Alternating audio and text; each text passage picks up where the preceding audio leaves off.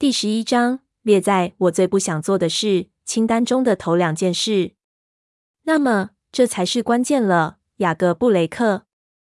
他颈背的毛全竖起来，口鼻向后拉开，露出他的利牙。保罗和贾德在他两侧咆哮，同样怒发冲冠。即使你能击败我，狼群也永远不会跟从你。这下轮到我往后跳开，一声惊讶的低吼窜出我喉咙。击败你？我没有要跟你打架，山姆。山姆开始把其他人编队，而我还趴在地上。安博瑞跟奎尔在我身边，等候我恢复并起来领头。我能感觉到那股驱力，需要站起来并领导他们。那股欲望在增强，我无效的抗拒，畏缩在我趴伏的地上。安博瑞小声的在我耳边发出哀鸣，他不想要思想出语句，怕自己会让山姆把注意力又转到我身上。我感觉到他无言的请求，要我站起来，把这令人不愉快的事一劳永逸的解决掉。狼群中存在着恐惧。不太是为自己，而是为全体。我们无法奢望今晚所有人都能够存活下来。我们会失去哪个兄弟？谁的心思会永远离开我们？到了早晨，有哪个背道的家庭要去慰问？当我们要应付这些恐惧时，我的头脑开始与他们的一起运作，和谐的思考。立刻，我从地上爬起来，抖动全身的毛发。安博瑞跟奎尔喷着气放松下来，奎尔用他的鼻子碰了碰我身侧。他们的脑海中充满了我们的挑战，我们分配到的工作。我们一起回想观看库伦家练习如何跟新手打斗的那些夜晚。艾蜜特，库伦是最强壮的一个，但贾斯伯会是更大的麻烦。他移动迅速，像闪电，力量、速度和死亡全合而为一。他到底拥有几个世纪的经验，足以让所有库伦家的人都听从他的指导。如果你想当侧翼的话，我可以当前锋。奎尔提议，在他脑海中的兴奋之情比其他大多数人更甚。在那些夜里，当奎尔观看贾斯伯的指导时，他就极其渴望找那名吸血鬼较量一下自己的身手。对他而言，这会是一场竞赛。即使知道这是冒他生命的危险，他仍看他是竞赛。保罗也是这样想，还有那两个从未参加过战斗的孩子，科林和博瑞蒂。如果对手不是他的朋友的话，赛斯大概也会有同样的念头。小哥，奎尔轻推着我，你打算怎么安排？我只摇摇头，无法集中注意力，强迫要遵循命令的感觉。像是操纵木偶的线绳勾拉着我全身的肌肉。先一只脚向前，再换另一只。赛斯在科林与博瑞蒂的身后拖着自己慢吞吞前进，那一队由莉亚领头。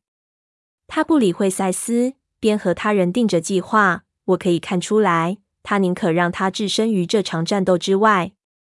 他对自己的小弟怀有一种母性的保护感。他希望山姆会派他回家。赛斯没注意到莉亚的疑虑，他也在调试那股像木偶被线绳控制的感觉。说不定，如果你停止抗拒，安博瑞低语，只要集中注意力在你的部分，对付那个大块头，我们可以击败他们。我们赢过他们。奎尔在激励他自己，像在一场大战之前讲激励士气的话。我可以看见那会有多么简单，不管其他。只想到自己的部分就好。想象攻击贾斯伯跟艾密特并不难。我们之前曾经几乎打起来，我把他们视为敌人很长一段时间。现在我可以再做一次。我只需要忘记他们正保护着我也会保护的东西。我必须忘记自己可能会希望他们赢的理由。小个，安博瑞警告，把你的头脑专注在战斗上。我的脚慢吞吞的移动着，抗拒着那些线绳的拉扯。没道理要抗拒他啊！安博瑞又低声说：“他说的对，我最后还是会照着山姆的话做。如果他要强迫我的话，而他已经强迫了。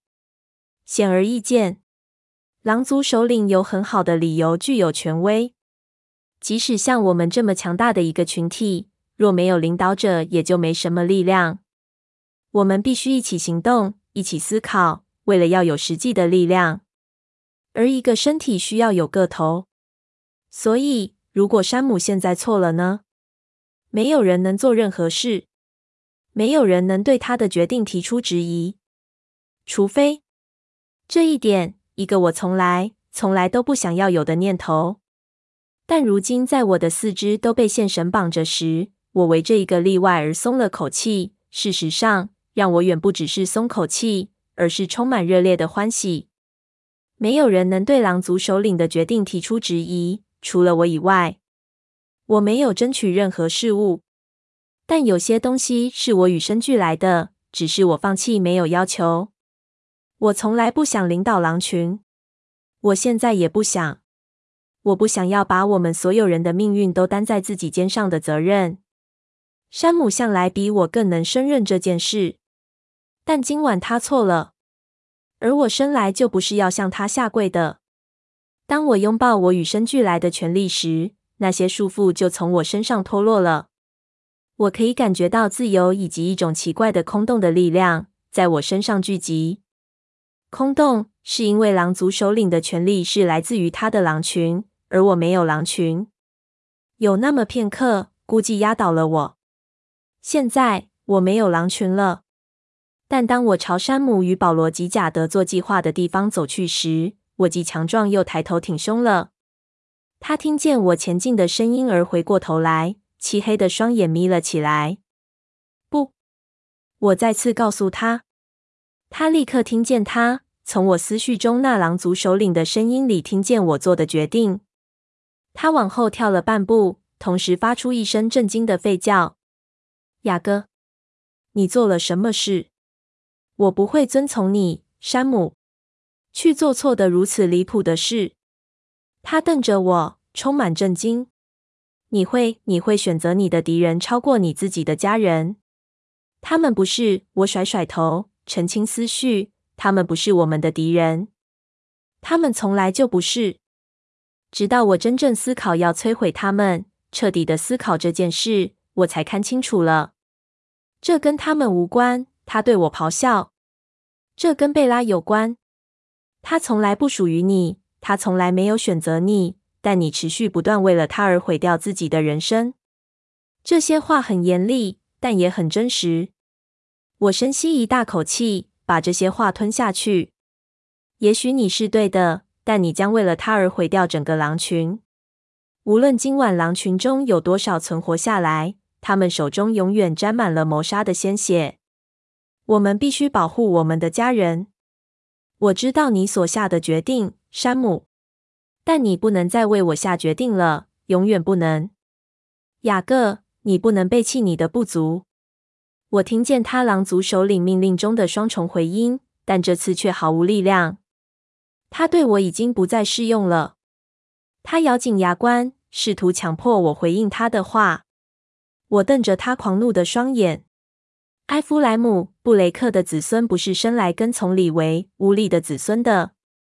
那么，这才是关键了，雅各·布雷克。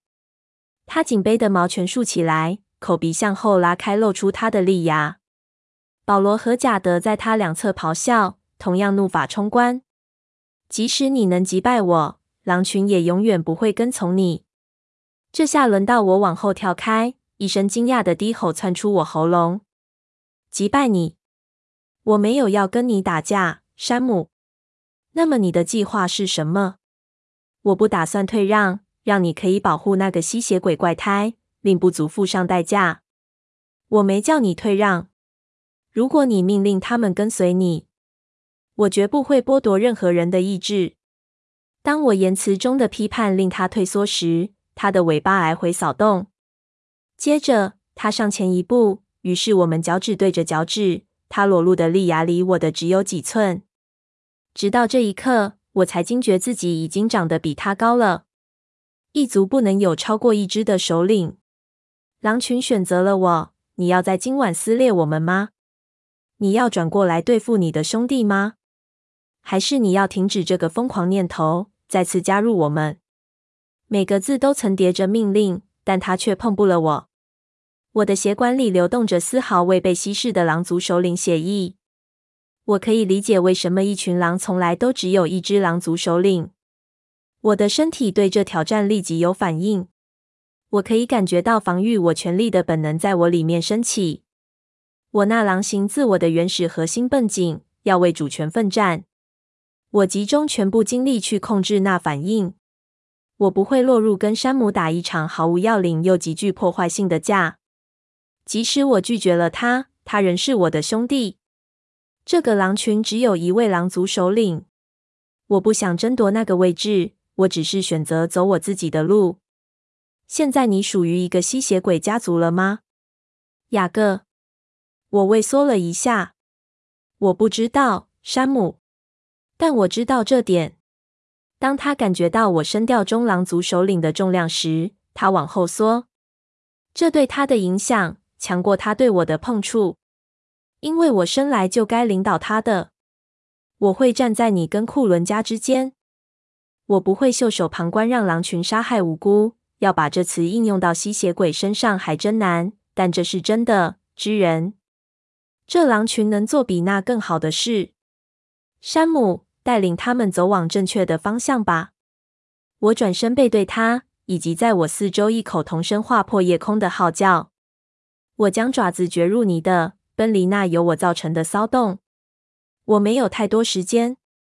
起码，莉亚是唯一一个在老天保佑下能跑赢我的。而我比他先开跑，呼号声随着距离退去，随着声音持续划破寂静的夜空，我感到一点安慰。他们还没来追我，我必须在狼群集合起来并前来阻止我之前，警告库伦家。如果库伦家有所准备，或许能在事情变得太迟以前，给山姆一个重新思考的理由。我急奔向那我仍然痛恨的白色屋子，将我的家抛在身后。那不再是我的家了。我已经转身背离它。今天像往常任何一天一样开始，在蒙蒙细雨的日出时刻，从巡逻中返家，跟比利和瑞秋一起吃早餐，看烂电视，跟保罗争吵。事情怎么会整个全变了，变得完全超现实？怎么每件事都混乱又扭曲，以至于我现在在这里，完全孤独，一只完全不情愿的狼族首领。跟我的兄弟们断绝了关系，选择吸血鬼胜过选他们。有个我所害怕的声音打断了我茫然的思绪，那是大脚掌触及地面的轻柔撞击声，正在追我。我猛力往前冲刺，即冲过黑暗的森林。我必须够接近，好让爱德华能听到我脑海中的警告。莉亚无法独自阻止我的。接着，我捕捉到在我身后的思绪的情绪。不是发怒，而是急切；不是追捕，而是跟随。我的大步伐中断，我蹒跚晃了两步，才再度取得平衡。等一下，我的腿没你的那么长啊，赛斯。你以为你在干么？回家去。他没回答，但从他保持在我后方加紧跟上，我可以感觉到他的兴奋。我可以透过他双眼看见景物。正如他可透过我的看见一样，这整个夜景对我是一片凄凉，充满了绝望；对他却充满了希望。我没察觉到自己慢了下来，但突然之间，他已来到我的侧翼，跑在我身旁副手的位置。我不是开玩笑的，赛斯，这不是你该来的地方。滚离开这里！这只瘦高、黄沙色的狼喷着鼻息哼了哼。我会防御你的后背，雅各。我认为你是对的。我不打算去站在山姆背后。当……哦，是啊，你该死的会去站在山姆背后，带着你那个毛屁股回拉布席去，然后照山姆告诉你的乖乖去做。不，快去，赛斯。这是个命令吗？雅各。他的问题令我一愣。我脚打滑停了下来，指甲在泥地上刨出几道沟槽。我没命令任何人去做任何事，我只是告诉你那些你已经知道的事。他在我旁边一屁股坐下。我告诉你，我知道什么？我知道这片安静好惊人。你难道没注意到？我眨眨眼。当我明白他在这句话背后所想的，我的尾巴紧张地甩起来。就某方面来说，并不安静。呼号声仍然充满在夜空中，在西边远处。他们还没变身回去。赛斯说：“我知道，狼群现在会处在高度警戒状态。他们会运用头脑的联系，清楚地观看四面八方。但我听不见他们在想什么。我只能听见赛斯，没别的人了。在我看，分隔的狼群好像不互联。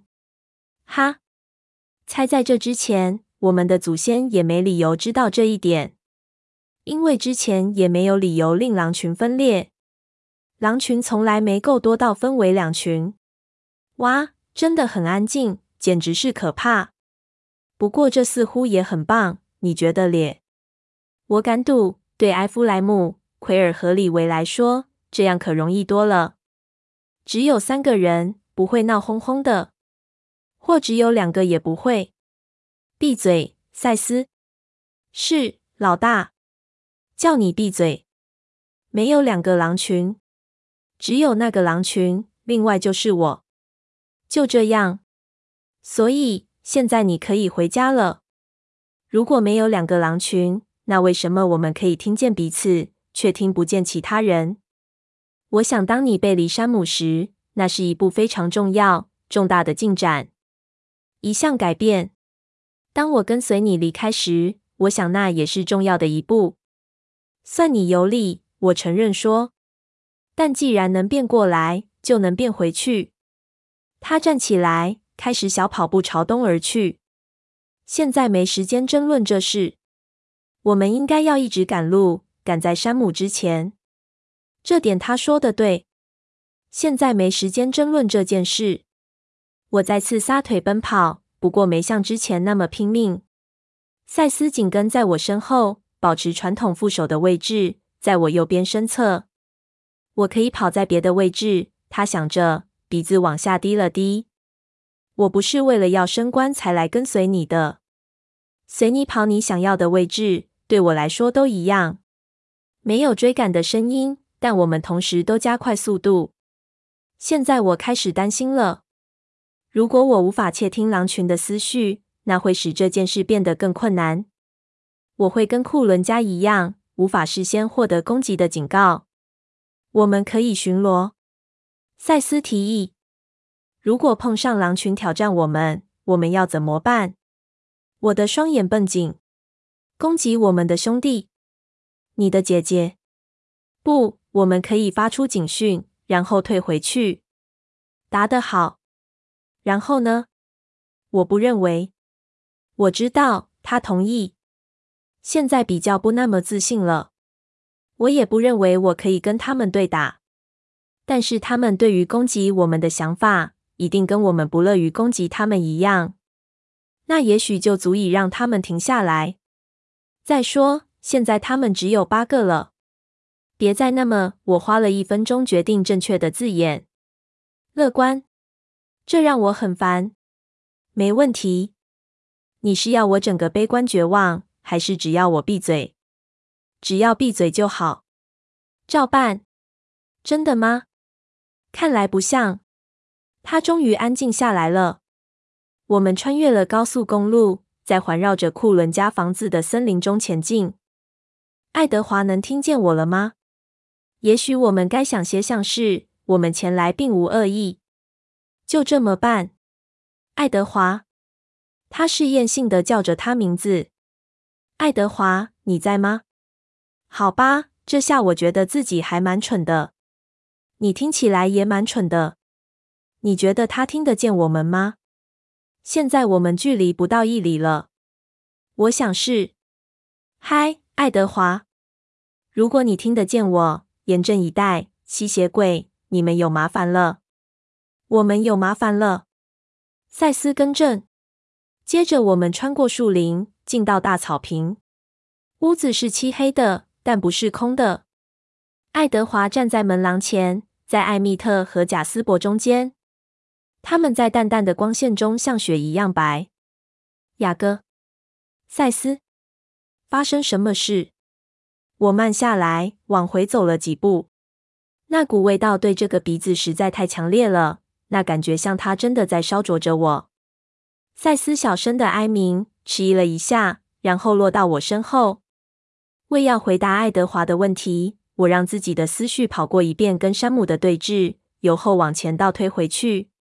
赛斯跟着我一起想，填补一些空缺，从另一个角度显示整个场景。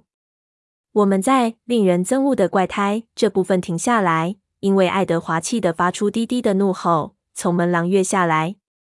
他们想要杀了贝拉，他压抑的咆哮。没听到前面对话的艾蜜特和贾斯伯，把他声音平板的问句听成了声明。他们闪电般立刻来到他身边。露着牙齿朝我们走过来。嘿，干魔！赛斯想着，退回去。艾，贾斯，不是他们，是其他人。狼群来了。艾蜜特和贾斯伯用后脚跟刹住。艾蜜特转向爱德华，贾斯伯继续用双眼锁定我们。他们的问题是什么？艾蜜特直问。跟我们的一样，爱德华嘶声说。不过，他们有他们处理的计划。去叫其他人，打电话给卡莱尔。他跟艾斯密的立刻回家来。我不安的低鸣。他们竟然分开了。他们走得不远。爱德华用跟之前一样死气沉沉的声音说：“我会出去寻一寻。”赛斯说：“跑跑西边的沿线。你会有危险吗？”赛斯，爱德华问。赛斯跟我交换了一瞥，不这么认为。我们一起想，然后我加上一句：“不过也许我该去，以防万一。”他们不太可能挑战我，赛斯指出。在他们看来，我只是个孩子。在我看你也只是个孩子，小鬼。我离开这儿，你需要跟库伦家互相配合。他转身飞奔进黑暗中。我不打算命令赛斯如何如何，所以我让他去。爱德华跟我在黑暗的草地上面对彼此，我能听见艾蜜特正对着他的电话轻声低语。贾斯伯盯着赛斯没入森林的地方。爱丽丝出现在门廊上，在焦急地瞪着我好长一阵子后，她轻快地掠到贾斯伯身边。我猜罗斯利在屋里陪着贝拉，仍然守卫着她，这会儿却防错了对象。这不是我第一次欠你我的感激，雅各·爱德华低声说：“我永远不会要求你这么做。”我想了想，他今天稍早跟我求了什么。当事情碰到贝拉时，没有什么界限是他不会跨过的。是啊，你会的。他对此想了想，然后点头。我想你说的对。我沉重地叹了口气。好吧，这么做并不是为了你。这也不是第一次了。对，他喃喃道：“抱歉，我今天没帮上什么忙。跟你说过，他不会听我的。我知道，我从来都没真的认为他会。但是你还是得试试。我懂。他有比较好一点吗？他的声音跟双眼都变得空洞。更糟了，声音低不可闻。我不想让这话落入脑袋里。”因此，当爱丽丝开口时，我充满了感激。雅各，你介意变个声吗？爱丽丝问。我想知道到底发生什么事。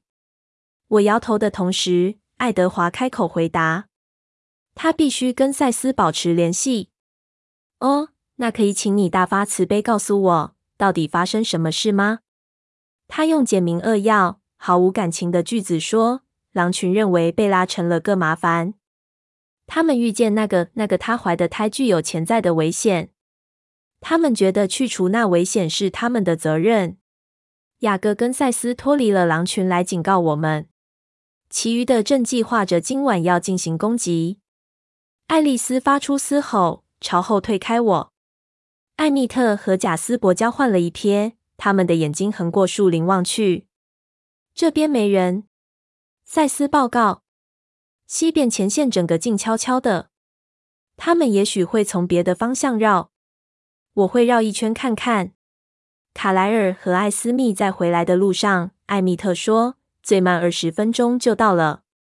我们应该摆好防御的阵势，贾斯伯说。爱德华点头。我们进屋去吧。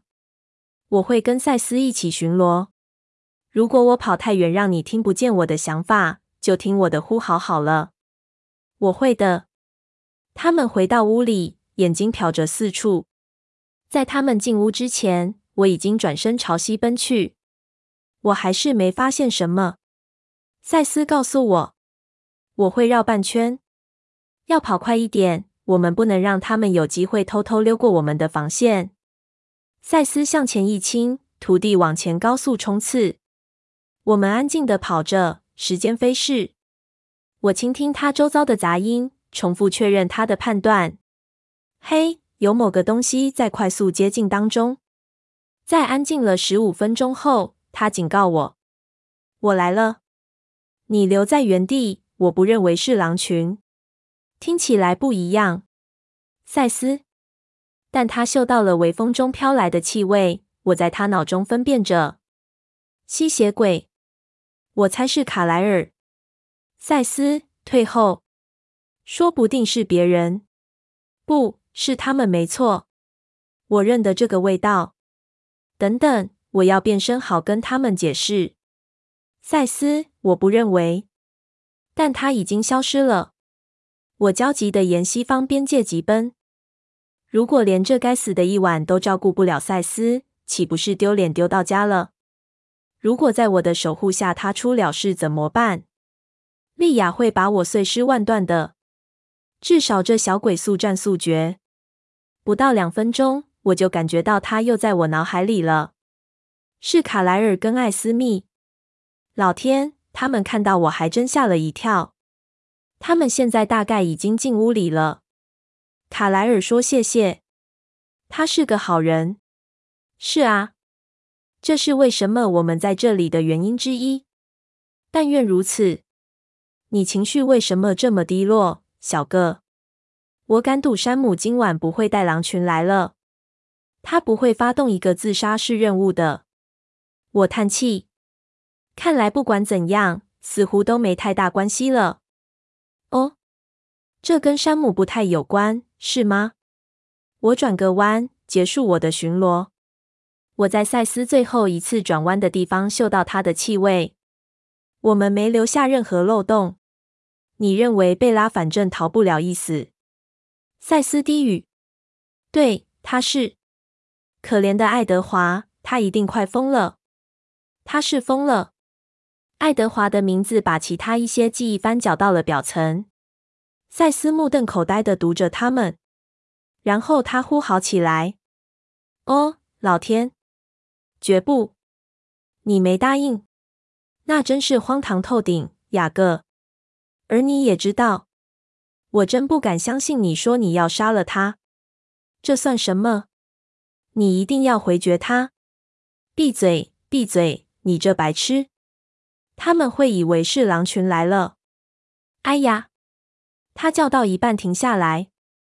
我转身并开始大步慢跑向库伦家。别管这件事了，赛斯。现在开始跑整圈。赛斯怨声载道，但我不理他。假警报！假警报！我边跑进边想。抱歉，赛斯还小，他忘记了。没有人进攻。假警报！当我来到屋前草地，我看见爱德华从黑暗的窗户中瞪视着外头。我跑上前，要确定他获得我的讯息了。那边什么事也没有，你懂了吗？他点了一下头。如果沟通不是单向的，事情会容易得多。还有，我有点高兴，我不是处在他的位置。他转头朝肩后望，回到屋里去。我看见他全身窜过一阵战栗，他挥挥手要我走开，没再看我的方向，然后走出我的视线。发生什么事？好像我这么问会得到回答似的。我动也不动地坐在草地上，有这对耳朵，我几乎可以听见几里外森林中赛斯轻柔的脚步声。要听到那黑暗大屋中的每个声音，是轻而易举的事，是个假警报。爱德华用死气沉沉的声音解释，重复我告诉他的。赛斯对别的什么事感到丧气，他忘记我们正在聆听警讯。他年纪还很小，好极了。有个学步的娃娃在帮我们防守前线。一个低沉的声音抱怨：“我猜是艾蜜特，他们今晚为我们做了重大的服务。”艾蜜特，卡莱尔说：“了不起的个人牺牲。”是，我知道。我只是嫉妒希望我能在那里。赛斯认为现在山姆不会攻击了。爱德华机械式的说：“不会在我们已经预先获得警告，以及狼群缺少两名成员的情况下进行攻击。”雅各怎么想？卡莱尔问。他没那么乐观。没有人说话。屋里有个滴水的声音让我难以确定位置。我听见他们低低的呼吸声。我可以从所有人当中分辨出贝拉的。他比较粗糙刺耳，喘不过气。他会受阻和中断，有个奇怪的韵律。我可以听见他的心跳。他似乎太快了。我按自己的心跳来算他跳动的速度，但我不确定这样能测量出什么，因为我也不是正常人。别碰他，你会把他弄醒的。罗斯利小声说。有人叹了口气。罗斯利，卡莱尔喃喃道：“别又找我茬，卡莱尔。我们稍早已经让你照你的方式来了，但我们也只允许到这个地步。看来罗斯利跟贝拉都用复数在说话了，仿佛他们自组了一个小群体。我在屋前静静的踱步，每经过一次，便让我接近一点。那漆黑的窗户像某种晦暗的等候室中正在播放的电视荧幕。”我实在没办法把眼睛转离它太久。又过了几分钟，又经过屋前几次。当我踱步时，我身上的毛已经擦刷着门廊的边缘。我可以透过窗户看见，看见墙壁的顶端和天花板，以及吊在上面没点亮的树枝形吊灯。我够高，所有我需要做的只是把脖子伸长一点，或许再把一只手掌搭在门廊边缘。我往那大而开阔的前厅偷看，预期看见某种很类似今天下午所见的景象。但整个屋里改变太大，以致我一开始完全搞不清楚。有那么一下下，我以为我弄错房间了。那片玻璃墙不见了，它现在看起来像金属的。所有家具都被拉开了，在开阔空间的中央，只见贝拉难看的蜷缩在一张窄床上。不是普通的床，是像医院那种有栏杆的床。同时，跟在医院一样，有各种监测器绑在他身上，有管子刺进他皮肤里。那些监测器上的灯闪烁着，但是没有声音。那滴水的声音是插在他手臂上的点滴，里面的液体不是清澈的，是浓稠白色的东西。他在不安稳的睡眠中呛了一下。爱德华跟罗斯利马上靠过去，弯身看他。他的身体猛地抽搐，他不自觉的呜咽。罗斯利平滑地抚过贝拉的额头。爱德华的身体一僵，他背对着我，但他的表情一定很有看头，因为艾米特在眨眼间便跻身于他们之间。他对爱德华伸出手：“不是今晚，爱德华，我们还有别的事要担心。”爱德华转身离开他们，他又是那个被火焚烧的人了。他的双眼接触到我的，一下子而已，接着我便四肢落地。我往后跑回黑暗的森林，跑去加入赛斯，跑离那在我背后的景象。更糟了，是的，他的情况更糟了。